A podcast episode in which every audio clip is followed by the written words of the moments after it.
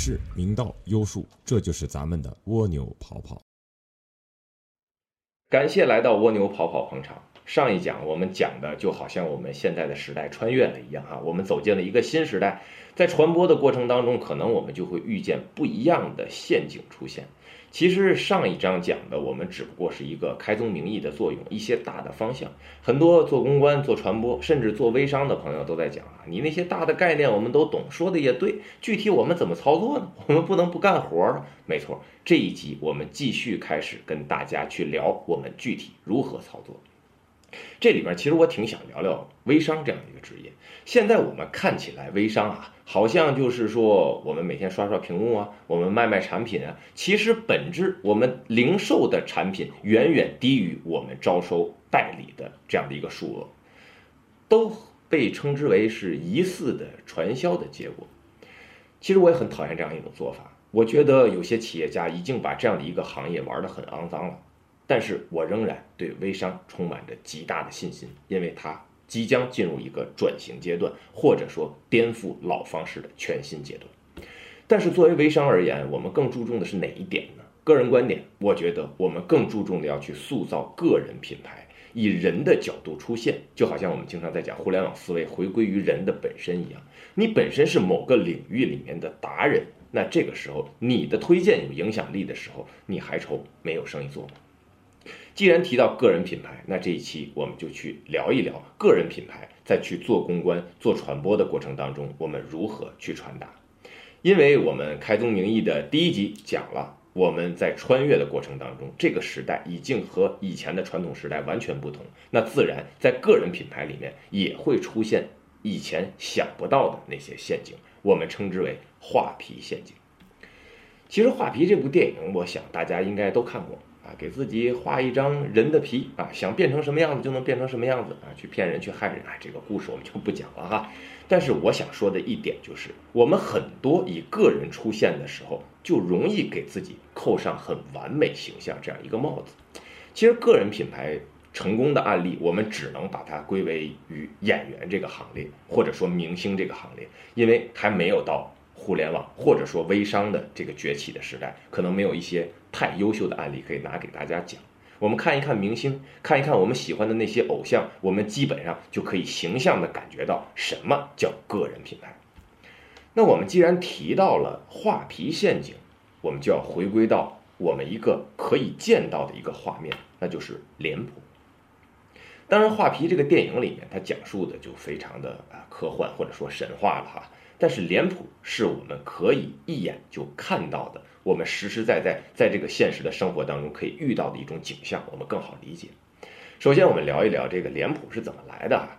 呃，有一期我也谈到了，我也是学戏剧的啊，包括斯坦尼斯拉夫斯基的体系啊，布莱希特的体系啊，甚至我们中国梅兰芳的体系，都在世界的三大体系之内。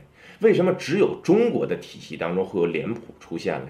其实这也就证明了我们中国的戏剧它很发达。对吧？但是另外一点，我们这些戏剧的，啊，开年间这些刚刚开始的那个时代里面，它不像现在有什么梅兰芳大剧院，有什么国家京剧院啊，它就是一些草台班子，就是在各个村落里面跑来跑去搭台唱戏嘛，有这样的一个词儿，就是在村落里面啊搭上台给大家演出戏看。当时也没有什么声光电设备，所以说离远一点的那些观众他就没办法很清晰的。看到台上那些演员的表达，如果你仅仅的靠你的服装啊化妆去表演，就很难让后面的人得到剧情内那些准确的信息。那怎么办呢？我们这些伟大的艺术家们就发现了这样一个好办法，就是给每个形象勾画一个脸谱，很远你就能看出来是什么角角色了啊。呃，蓝脸窦尔敦呐，对吧？红脸的关公啊。白脸的曹操啊，黄脸的典韦啊，这些我们大老远一看脸谱，哦，这是这个角色，谁和谁发生了一件什么样的事儿？但是现在很多在现有的企业当中，无论是我们的微商还是我们的传统企业，在做公关、做传播的时候，就很容易去走向这样的一个画皮陷阱。我们第一期也提到过了啊，我们总希望啊有一些围墙能把我们的组织包围起来，我们把不好的地方藏起来。然后把我们最优秀的地方打开门，传播，告诉，广而告之的传达到大众那里。所以说，我们就很希望把不好的地方全掩饰住，就留一个小洞，一个小孔，就好像上一期我们讲的网袜模式一样，就留一个网口给大家。然后怎么办呢？画一个我们想要的那个皮，或者说勾勒一个我们想要的那个脸谱，呈现给大家。你看，我是这个角色。由于传统行业的组织分工协作比较详细嘛，那既然做这样的一个事儿，找谁做嘞？那必然公关公司、广告公司啊、品牌营销公司，他们做起来比较专业。好，我就给你留出这么大的一个空隙，你帮我画一张好看的皮，我呈现给大众。当然，在这里面有很多种形式哈，你比如说这个平面广告啊，啊，比如说形象代言呢，啊，有很多企业就是这样，哎，我请。成龙大哥啊，做我们的形象代言，哎，你不用管我们企业是什么样，哎，你看见他了吗？你看见他，基本上你就懂我了啊，都属于这样的一种状况出现。所以说，在这样的进行下去，在我们互联网这个新时代当中，我觉得它就即将会出现画皮陷阱。为啥这么说呢？你看，我们在去呈现给大众的时候，我们都愿意把自己打造的啊正确、伟大啊光荣。我们都喜欢这样的形象去呈现给大众，就好像我们经常开玩笑在讲啊，你非要把自己塑造成一个白雪公主，没问题，那会出现什么样的问题嘞？当那些亲呃青睐白雪公主的那些傻傻的小男生发现，嘿，白雪公主也上厕所哟，嘿，也有小便也有大便哦，他会觉得他脑海里那样神一样的形象、天使一样的形象会瞬间消失，所以这个就是我们所谓的。画皮陷阱会给自己在新时代里面留下极大的隐患。那在这个例子里面呢，我们就不得不提在八十年代非常轰动的一个事件，就是航天飞机起飞几十秒，瞬间在天空中爆炸。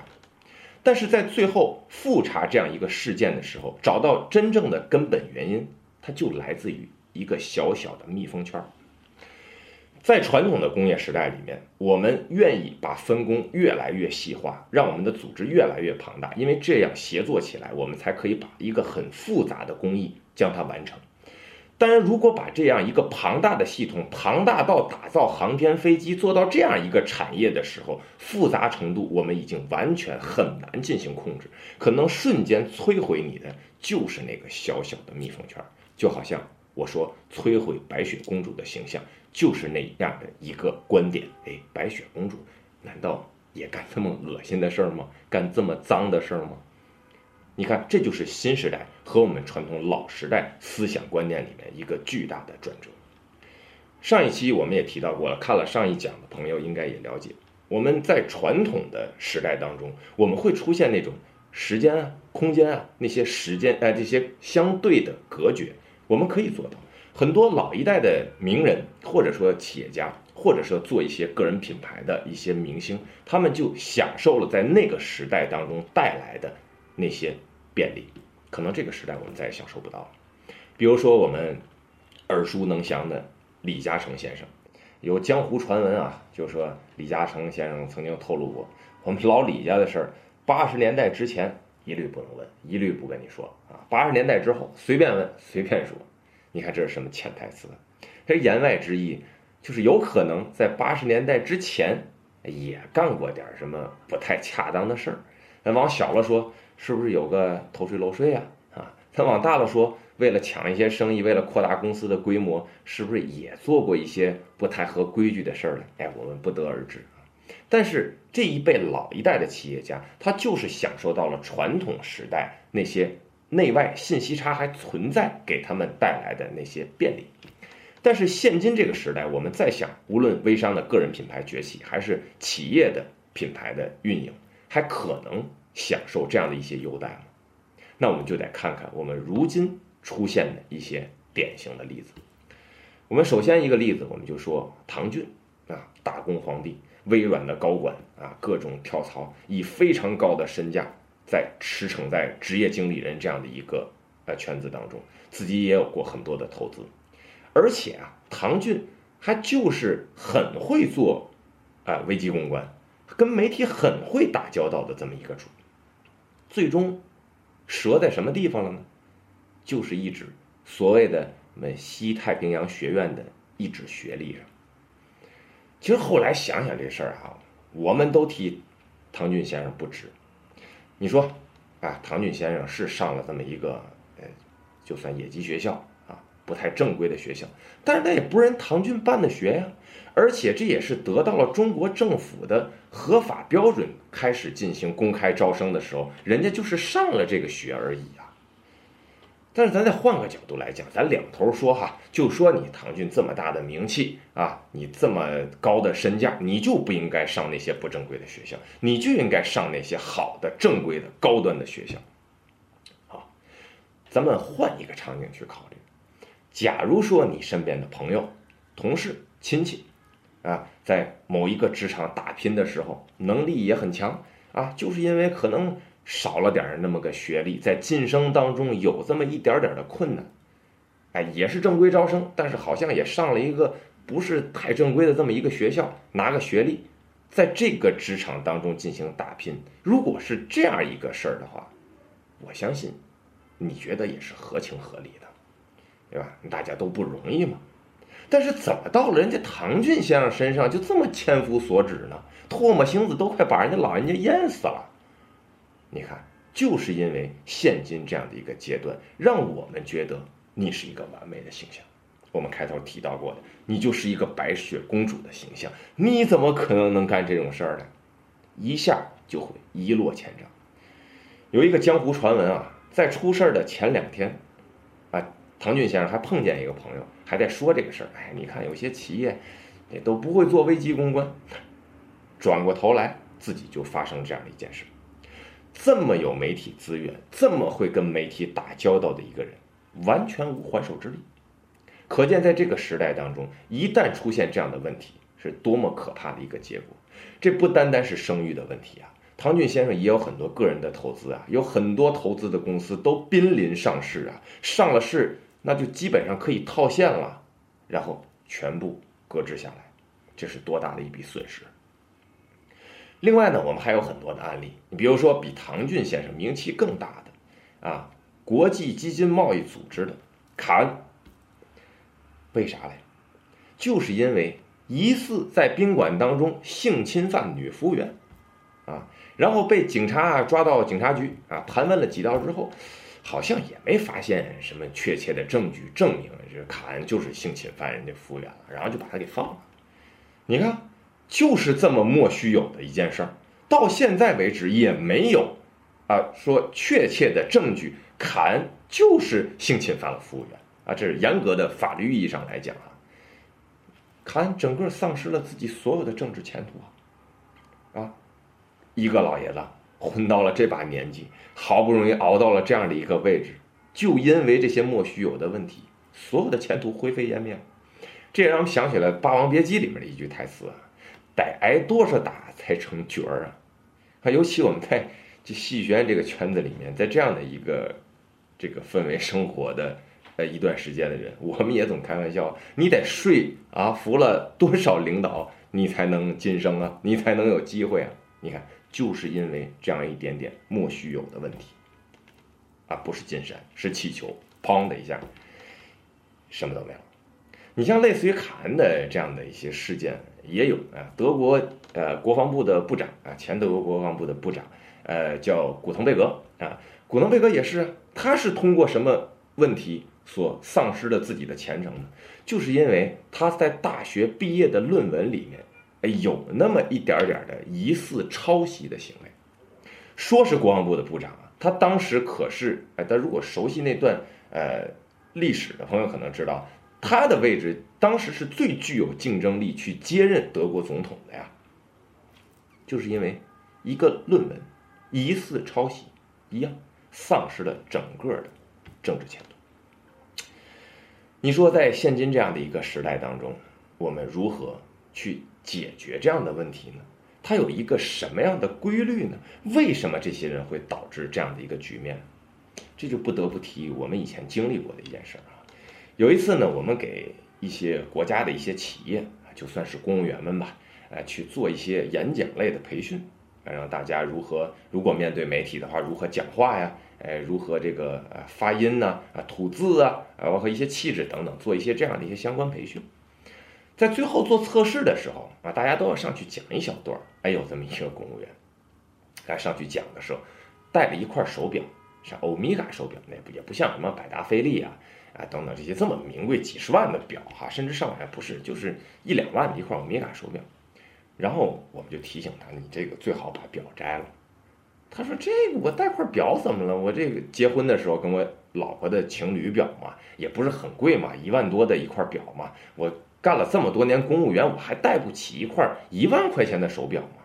我说：“对，没错啊，就没说你这手表是贪污受贿来的。但是你能确保这样的一个习惯的养成不会给你带来很大的灾难吗？”你能确定就通过你这块手表这样的一张照片，沿着这条线索从互联网上就倒不出来有一些什么让人质疑的事儿吗？如果你确定没有，OK，那你就带着上去。哥们瞬间把表就摘下来放在那儿。因为有很多的事情就是这样的，比如说我们看到的天价香烟的事件，其实根本这个事件就不来自于那一包烟。其实他是谁呢？周九庚。啊，南京市江宁区的房管局的局长，你要说官僚吧，那就是一芝麻官。他本身这个事件也不来自于那包香烟，来自于什么？来自于一句话。当时在房管局嘛，他就说过一句话啊，这个哪个房地产商如果让房子降价，我就整谁。老百姓听了不痛快呀，那房奴啊，我还拼命的还贷款，那房价又这么高，你这是什么领导啊？怎么这样说话呢？搜他！哼 就从网上搜到了这么一张照片，在开会的时候，角落里面放了这么一盒九五至尊天价香烟，沿着这个香烟就能倒出来一整套的腐败事件。现在这位老人家在哪儿呢？还在监狱里接受自己所带来的这些惩罚。你看，就是因为一句话，就带出了一张照片，因为一张照片带出了一盒烟。因为一盒烟就带出了整个一个腐败大案，类似于这样的情景我们也不少见呢。所以这个时代当中还存在我们所谓的那些把自己的秘密全部都遮掩好，然后我们只露出来一个小孔，然后用画皮的方式画得非常灿烂，把自己打扮成一个白雪公主，然后呈现给世人了。好像这种方法就也不太恰当。那么以前哈我们在毕业的时候。呃，在戏剧学院的时候，快毕业的时候，我们写论文，有同学也说：“哎呀，你说毕业论文怎么办？真头疼。”这样算了，这这这，网上搜搜，哪儿荡荡，找几篇，这拿一块，那拿一块，拼在一起，把字句改成被字句，主人公的名字换换，凑凑得了。啊，反正老师也心知肚明。我一说对，是心知肚明。但是你别忘了，咱看的是哪个行当？你未来走出去的线路，你就是要做演员啊。你就是要面对公众啊，甚至你如果机会好的话，你就是要变成明星啊！你不怕未来就你这篇论文会变成你事业巅峰里面那个最大的隐患吗？当时我们讲的也是这个古腾贝勒的这个例子啊，这个德国国王前国防部部长的例子，你多可怕呀！所以在这个时代当中，我们已经没有方法再去隐瞒一些事实。有的时候我们开玩笑也在讲啊，现在的名人谁都别牛，啊，因为我们是一个跨时代的产物，我们就可以走进你的大学校园的图书馆，把那些已经布满了蜘蛛网的那些论文啊，把土都掸一掸，哎，我们找一找你当初的毕业论文是不是有一些抄袭的嫌疑，抄袭的是哪一个段落，整理好相关的证据和资料，从微博里面艾特一下方舟子，嘿，可能你就将灰飞烟灭。所以说，在未来的这个时代当中，无论我们做个人品牌还是做企业品牌，可能我们都不存在这样的一个现象出现，我们也没有什么隐瞒的可能性，我们也没有什么画一张非常灿烂的面孔去见世人的可能性。那么说了这么多，互联网到底给我们带来了一个什么样的改变？这里就不得不提一个例子，这个例子是什么呢？这个例子就是百家讲坛诞生的一位啊神一级的人物，就是于丹。于丹是干什么的呢？于丹最早是广播大学艺术系的，然后呢是研究广播电视的，然后在百家讲坛里面讲的是什么呢？讲的是《论语》。当然，于丹的这个这个在家里面的这个学问的渊源也比较深厚了啊，然后这个几百首唐诗倒背如流，也确实非常有能力。但是就因为这样的一种方式，哎，他就越来越火，越来越出名。出名不可怕，可怕的是在现今的时代会出现一个问题，不叫定位，而是叫被定位。什么叫被定位啊？不是你把自己看作是什么，而是在应用场景下，消费者或者客户或者说其他人把你认为是什么？你看于丹老师讲《论语》，那么也出了一本书啊，这个呃于丹的《论语心得》，那很多人就觉得这是一个这个这个传统文化复兴的一个代表啊，哎，这是一个女孔子啊，你看看，这还是以前研究广播电视的于丹吗？这是多么可怕的一个现象啊！你看，很多学校里面，他为了完成政绩啊，他就会觉得，哎，我得把于丹老师请来演讲一下，这是一个传统文化复兴的代表，这也算我为这个整个文化界做了一点贡献。哎，甚至日本就把于丹当做是中国当代女孔子，请到日本去做演讲了。这已经变成了什么？这已经是变成了神像一样的符号啊！那这个时候会产生什么样的结果呢？于丹老师的书没出两天，然后市面上就出现了一些书籍，哎，我们也可以来看一下这个图片，啊，叫孔子很生气，庄子很着急，啊，这是你还有副标题哈，从于丹红事件说起，啊，什么叫于丹红呢？这是介于前几年有这么一个事件，说快餐厅里面在配料里面用一种东西叫苏丹红，就是毒药。这个于丹红就是借着苏丹红这个标题来，就于丹就是毒药，就借着这个走。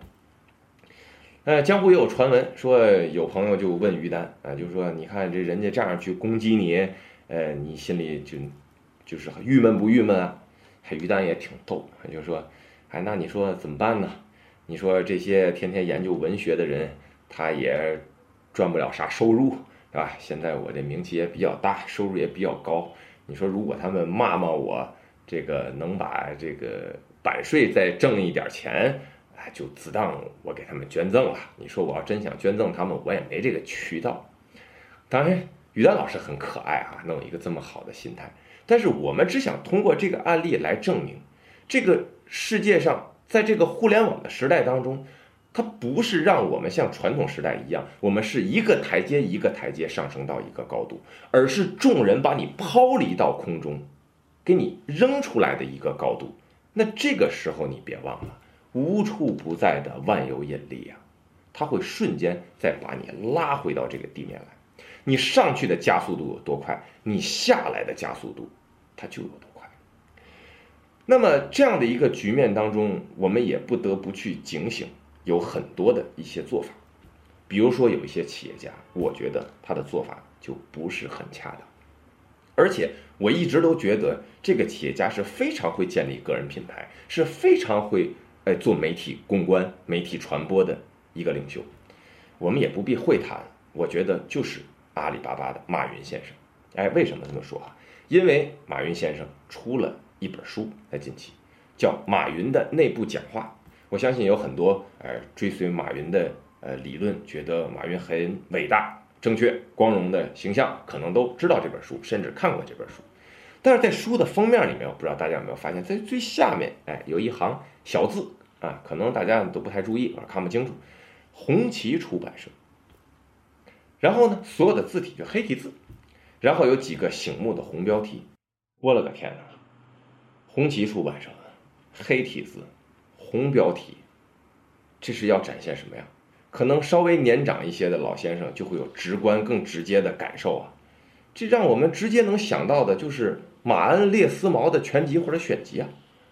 我不知道是马云先生本身觉得自己已经正确、伟大、光荣到了这样的一个地步，还是他的公关团队觉得马云先生已经可以和马恩列斯毛邓能够站在一起。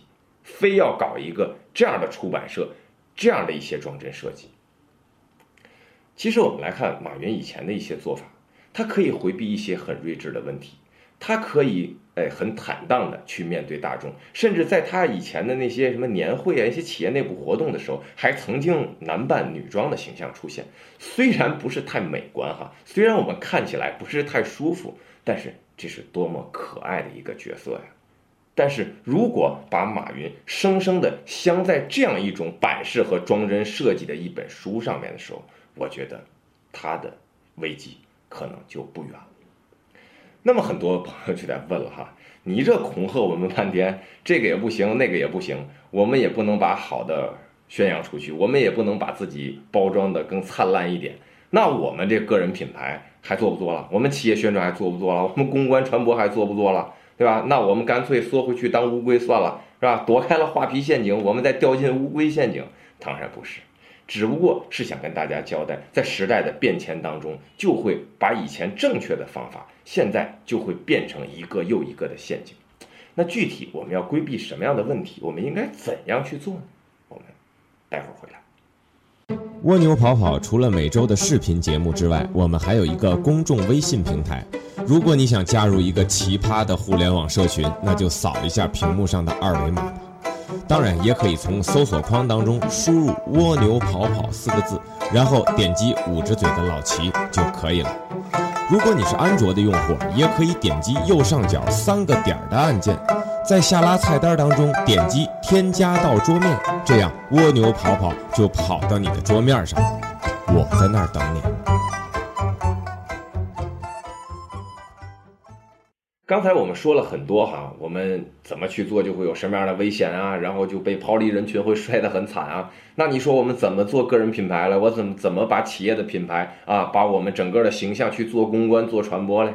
其实很简单，就是把自己的缺陷表现出来，或者说营造一些缺陷，制造一些缺陷，表现给我们的公众。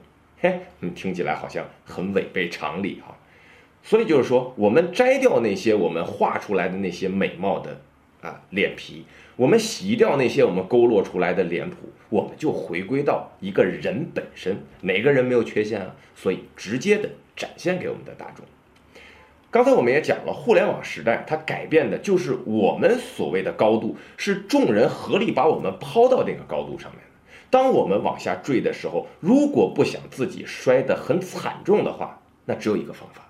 就是我们四肢当中至少有一只要始终与地面有接触，这也让我想到了一个古希腊的神话啊，一个小伙子啊叫安泰俄斯啊，大地女神盖亚的儿子啊，因为他能吸收大地赐予他的神力嘛啊，这大遍天下无敌手啊，很厉害。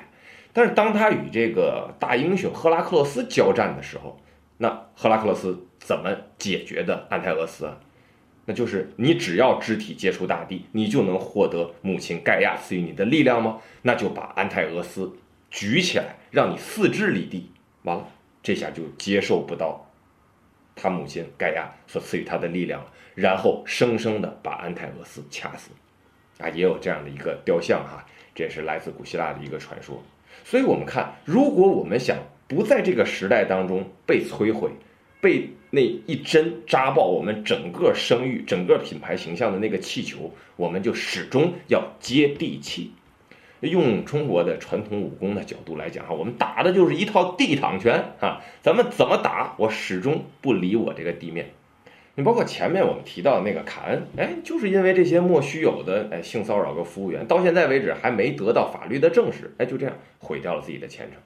那我们再来看看前意大利的总理。哎，贝卢斯科尼，你给他平生就是这么一个这个生活很不检点的主啊，他就是这么一二愣子呀，什么经常有一些性丑闻的曝光啊，经常搞一些什么聚会啊、party 呀，有很多的性伴侣啊。你看，在近代史里面，他可能还算执政最长的一任总理。你说这是为啥嘞？同样都是有一样的嫌疑，那为啥就是不一样的待遇呢？哎，可能会有一些民族因素在啊，说意大利人本身对性丑闻这块就就比较开放啊，就不是太关注。但是你别忘了，卡恩是法国人啊，法国人对性丑闻这个事儿也不是太在乎啊，那怎么就会达到不一样的结果来？根本就在于贝卢斯科尼从来就不回避自己有这样的一个癖好或者有这样的生活习惯啊，他就是从来不掩饰这样的问题。所以，一旦真的发生这个问题的时候，好像我们的公众原谅他的可能性就会更高一点。你看，这是最大的区别。另外，还有我们国家的一些哎比较经典的案例，我们来看看当当网的创始人啊李国庆。李国庆前几年有一个比较轰动的事件啊，李国庆大战这个大魔女啊，发生了一起这骂战吧，就是也是跟这个摩根斯坦利投资银行的几个职员啊就开始对骂，就是中国社会的那些地痞流氓的那些脏话吧，就就编着歌词儿，用着脏话就一通对骂。咱们先不考虑在每个人的视角里脏话它到底对不对哈，但是咱总觉得就是名流人士嘛，啊也是个知名企业家嘛。咱怎么能用这种这样的口吻，这跟女孩进行交流呢？这这总是展现不太哎有有有气质、不太有内涵的一面给大家。李国庆不管你那些啊，当然现在不承认了哈。你这不管你那些，那我办事的方法，这跟我老婆风格不一样。我没这么多内涵，我就是一二愣子。我遇见问题，我就这么解决，我就有什么说什么。你看这样的一个事件，你觉得给当当网？给李国庆带来的是好的影响还是坏的影响呢？我们换一个场景去思考，我们可能看到这样的消息，我们会觉得，哎，有点意思哈，你够爷们儿哈，有点血性哈。你看人家身价这么高，这么大的企业老板，人家不装哈。你看，我们可能得到的反而是这样的评价，他潜移默化的就积累了这样的一些元素。归拢到自己的个人品牌，或者说企业品牌当中。咱这么去想啊，如果说在未来的时间里面啊，当当网或者说李国庆有一些什么意料之外的事件发生的时候，那我们原谅他，是不是比他把自己打造成像一个神一样啊，无比的正确、光荣、伟大，然后我们原谅他的可能性是不是要高一点儿嘞？所以说，我们再去思考，那这样的一个事件给他的品牌带来的是好还是坏呢？啊，这是一道思考题啊，我们各个的角度，我们自己去琢磨，我们怎么运用在自己的个人品牌推广上面。另外还有一个不得不提的重量级人物，那就是乔布斯。我们不得不说，乔布斯创造了苹果这样的神话。呃，苹果有多伟大？我就不在这儿浪费时间了哈。我们身边也有很多的苹果迷，我们看看这些苹果迷多么热爱苹果的产品，我们就可以想象到乔布斯这样的一个，啊，都类似于像宗教一样的企业文化产品的一个传承，做到了一个什么样的极致，他绝对够伟大。但是我们换过头来，我们看一看乔布斯的那些自传呢，等等那些相关于他。啊，生活啊、工作的那些内容的书籍的时候，我们还才会发现啊，这乔布斯他真就是一个混蛋啊！就他对人待物那些办事的方法，那些极其恶劣的态度，这真的，如果把你放跟乔布斯放在一个办公室里面，你真的不会喜欢他的，他就是这么样的一个人啊。但是我们想起来这样的一件事儿，曾经有一款 iPhone 手机，我不记得是多少代了哈，可能不是一代就是二代。因为这个背面的材质做的太光滑了，就你只要放在桌子上，你放个一两次，它就会产生很多的划痕，这是一个挺严重的产品缺陷。啊，有一次在这个呃与粉丝的见面会上，哎，有粉丝就直面指出这个问题来了。哎，你看我们这个，嗯，就都不用划，你就放两下再拿起来就很多划痕。哎，去质问乔布斯，乔布斯说：“对啊，就是这个划痕啊。”每一个 iPhone 都是一样的，只有划痕是不一样的，这才能显现出你们的个性。我的个天！我们想想啊，如果说一个中国的企业家面对自己产品质量问题给予一个这样回答的时候，你说他得什么样？他不得让我们所有的公众和消费者被唾沫淹死啊！但是，在这样的一个会场上面，就是换来大家。哈哈的一笑，还觉得乔布斯很睿智，居然能找出一个这么无理的借口来解释这个问题。另外，就是那些所谓原谅的会心一笑。你说，就这么大的产品缺陷，就很轻松的被他所谓的那些消费者原谅了，真的就在于这样的一个解释和一句话吗？当然不是。就是在于他前期这些所有公布于众，他的性格，他的辨识办事手法，啊，他就是这么一个混蛋的态度和性格，就是种种这样的铺垫，才会拖着到这样的事情发生的时候，一句话就解决了一场极其危险的危机公关。那你能说乔布斯整体的规划他没有一个宏伟的想法吗？如果说乔布斯用画皮的方式，用勾勒脸谱的方式，把自己打造成为一个啊非常和善呐，呃非常睿智啊，然后又非常和蔼的这么一个温和的老头的形象，出现这样的问题，他再用这样的方式去回答于大众的时候，还会是这样的结果吗？可能完全就会不一样。像这样的案例有很多哈。另外，我们还可以看到，在我们国内的企业啊，联想，联想在刚刚进入互联网行业的时候，他们做了一款产品啊，叫 FM 三六五这样的一个网站。但是由于那些年这个互联网泡沫啊，实在做不下去了，做不下去就关掉了。但是在关掉的过程中呢，有的时候这些科技型企业它也比较复杂。你想关门，你想让所有的员工离开，有的时候你做的就不能太人性，有的时候呢你也做的不能不人性。你说你要是不人性吧，你就比较伤害大家，就会给你带来很多不好的言论。但你要对大家太人性了吧？像这些高科技型的企业，它很容易就会把你的一些企业的机密啊，一些企业内部的资料啊，就很快的就会流传到外面去。所以说，对于这种企业而言，可能今天宣布你要离开这家公司，瞬间的同时就要把你的电脑硬盘格式化，甚至你的啊打卡、你的门禁、你的食堂卡，可能要通通的给你断掉，让你瞬间与企业失去连接。这也是保证企业最大利益的。一个唯一的办法，也是最好的办法。所以当天就宣布这家公司关门大吉啊！瞬间这帮员工们失去了工作，甚至失去了前途。最可怕的就是连去趟食堂都发现自己连食堂的饭都吃不了了，很生气呀。那干互联网的人他能有什么办法？上网发帖骂街呗，就各种骂呗。那这个时候出现了危机，怎么办？按照我们传统的方式啊，就是找一些认识的媒体啊、主编啊去撤稿啊，然后找一些水军去所有的论坛里面去删帖呀。哎，当然，联想有一些部门也是正在进行那样的工作，但是我觉得最后根本性解决这样的问题不来自于这样的工作，而是来自于刘老的一个做法。当时正好赶上柳传志老先生啊接受中央电视台的一次访问。然后中央电视台的记者也准备好了所有的资料哈，准备难为一下这老爷子，然后就问，呃，刘老，您知道您这个企业关门这个事件造成了一个什么样的影响吗？这个问题您怎么看呢？刘老很诚恳啊，啊，我知道，我听说了，呃，这个我们不对，我们做错了，下回不这样干了，呃，大伙儿原谅我们，对不起大家了。你看，多诚恳。